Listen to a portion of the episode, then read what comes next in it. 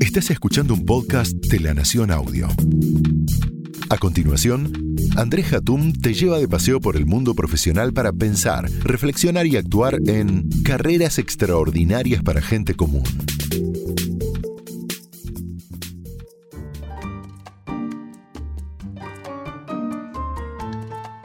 Revisando el correo basura, encontré un mensaje proponiéndome una certificación para volverme experto en felicidad organizacional. Casi vomito. Miré dos veces el mail. La propuesta no solo incluía una batería de herramientas para ser feliz y generar felicidad de forma expansiva, sino que el objetivo estaba en impulsar el bienestar de la gente a partir del expertise del profesional que tomara el curso. Me imaginé intentando mostrar una sonrisa y borré el mail de spam, no sea cosa que contaminase mi computadora y mi vida. Desde la dirección de ciertas empresas y desde las áreas de recursos humanos, muchos han caído en la moda estúpida de la búsqueda infinita de la felicidad, metiéndose en la vida de las personas para forzar esa felicidad inexistente.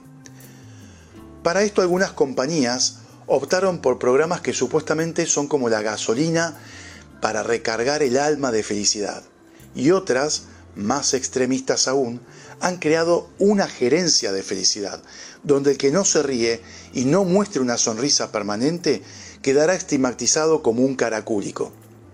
En este episodio me imaginé un perfil de búsqueda de un gerente de felicidad que jamás será publicado. Espero que los oyentes de este podcast terminen riéndose de los nervios, porque una organización que necesita un gerente de felicidad entró en terapia intensiva.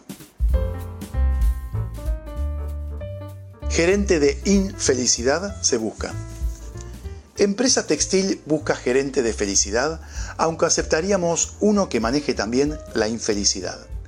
La empresa la está pasando mal debido a varios factores, la competencia barata de productos chinos, la presión impositiva y, finalmente, la gente que cada vez compra menos en el país y espera irse a Miami para llenar el placar con ropa más barata y, seguramente, de mejor calidad.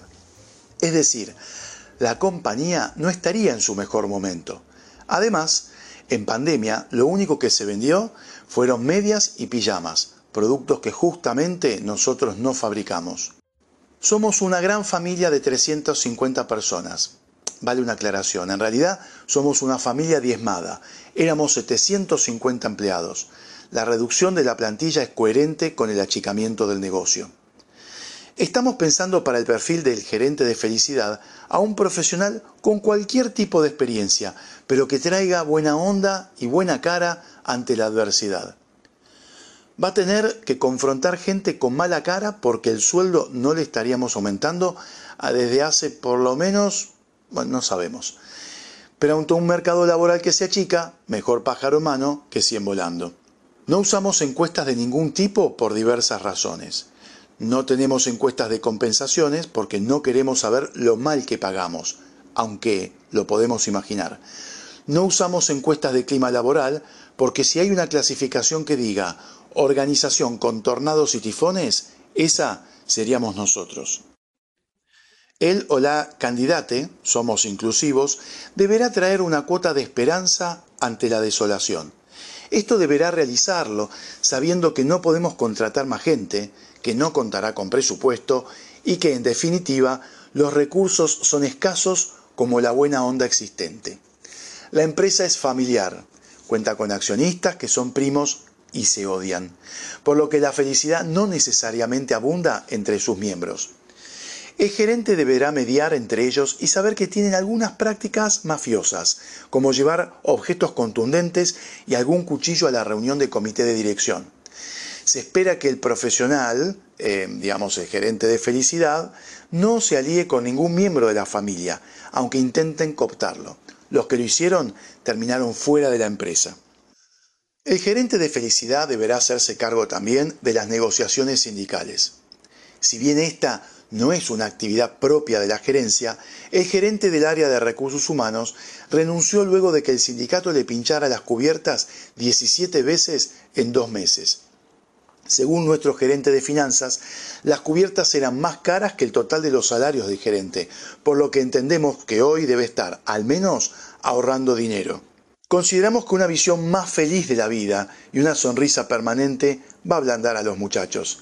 Esto es fundamental para que terminen los paros, bloqueos y sabotajes en la planta. El o la gerente deberá también hacerse cargo de las relaciones institucionales. Nunca tuvimos un profesional en el área, pero creemos que hoy es necesario que alguien logre manejar un mensaje coherente hacia la sociedad. Con la mejor cara de póker, va a tener que comentar los esfuerzos que la empresa hizo para formalizar a los empleados que cobraban en negro. Estábamos cansados de esconder al personal ante las constantes inspecciones fiscales. También podrá comunicar cómo estamos trabajando para tener un espacio laboral más agradable. La fábrica no es el mejor ejemplo de lugar confortable. Es un poco sofocante, diría, cosa que en invierno viene bien para ahorrar en calefacción. El último desafío de gerente de felicidad será tratar con los paquidermos de nuestros directivos. La empresa, más allá de los despidos que realizamos para sobrevivir, no tiene rotación, menos aún en las gerencias. La edad promedio de los gerentes es de 65 años y la antigüedad promedio 40 años. La empresa, podríamos decir, es su hogar. De hecho, el gerente de planta duerme tres veces por semana en la compañía para poder hacer micromanagement y evitar ir a su casa, definitivamente. El gerente de finanzas tiene problemas de actualización tecnológica. Le gusta utilizar una caja registradora de supermercado en vez de calculadora. Es que hace 30 años atrás trabajó en un almacén.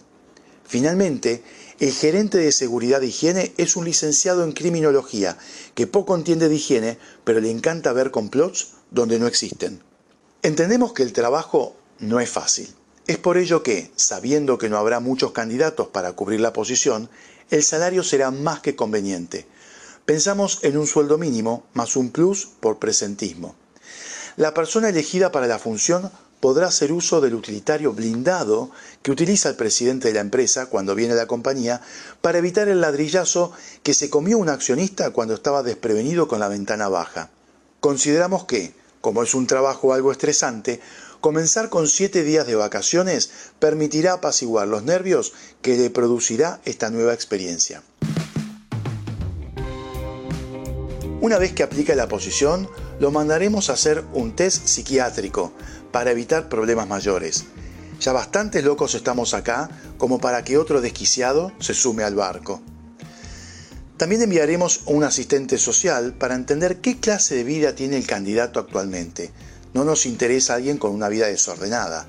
De eso nos encargaremos nosotros una vez que acepte el trabajo. Esperamos conseguir la persona adecuada para la posición. Mientras tanto, la misma está vacante. Nadie quiere hacerse cargo de la infelicidad ajena. Finalmente, es muy importante que quien quede en la posición traiga sus propios elementos de trabajo, silla, computadora, lámpara y adornos. Entendemos que nada mejor que estar familiarizado con las herramientas de trabajo desde el primer día. Creemos firmemente que cualquier directivo que aguante un año en la compañía no se va más. El CV se hace inservible luego de ese tiempo. Sin otro particular, los saluda atentamente la dirección. Los estamos esperando. Gracias por acompañarme en este nuevo episodio de Carreras Extraordinarias para Gente Común. Esto fue Carreras Extraordinarias para Gente Común. Escucha todo el contenido de La Nación Audio en www.lanacion.com.ar barra podcast. Súmate para no perderte ningún episodio. Estamos en Spotify, Apple Podcast, Google Podcast y en tu reproductor de podcast favorito.